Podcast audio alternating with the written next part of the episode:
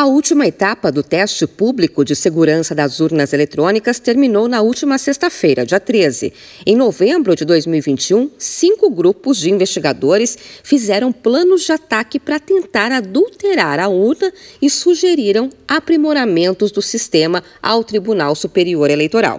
E na semana passada, esses cinco grupos retornaram ao TSE para analisar as mudanças que foram feitas. A secretária-geral da presidência do tribunal, Cristina Oliveira, Oliveira Petter agradeceu a colaboração dos profissionais. Investigadores e equipe de apoio, olhando para o sistema eletrônico de votação do Tribunal Superior Eleitoral, deram as suas generosas contribuições intelectuais para trazer colaborações efetivas ao processo eletrônico de eleições do Brasil, colaborando para que as eleições de 2022 possam efetivamente ser, em seu máximo potencial possível, uma realidade transparente e auditável. Nesses testes participaram especialistas de universidades brasileiras, como a USP, a Universidade de São Paulo, e de peritos da Polícia Federal, entre outros profissionais. O coordenador de tecnologia eleitoral do TSE, Rafael Azevedo, afirmou que o teste público de segurança, o chamado TPS,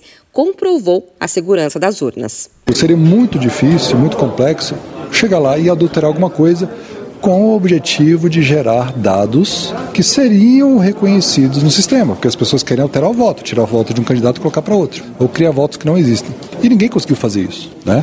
É o TPS prova isso. Não é só a questão de ela não ser invadida porque ela não está na internet. Aqueles estão com a urna na mão deles. E a urna percebeu que estava sendo é, invadida e acionou o sistema de segurança e desligou. Então não é que não dá para colocar nada lá dentro. Você coloca alguma coisa lá dentro, vai ser infrutífero, não vai adiantar nada. Esse teste foi criado em 2009 e ocorre sempre antes das eleições para testar e aprimorar os sistemas de segurança do equipamento de votação. De São Paulo, Luciane Yuri.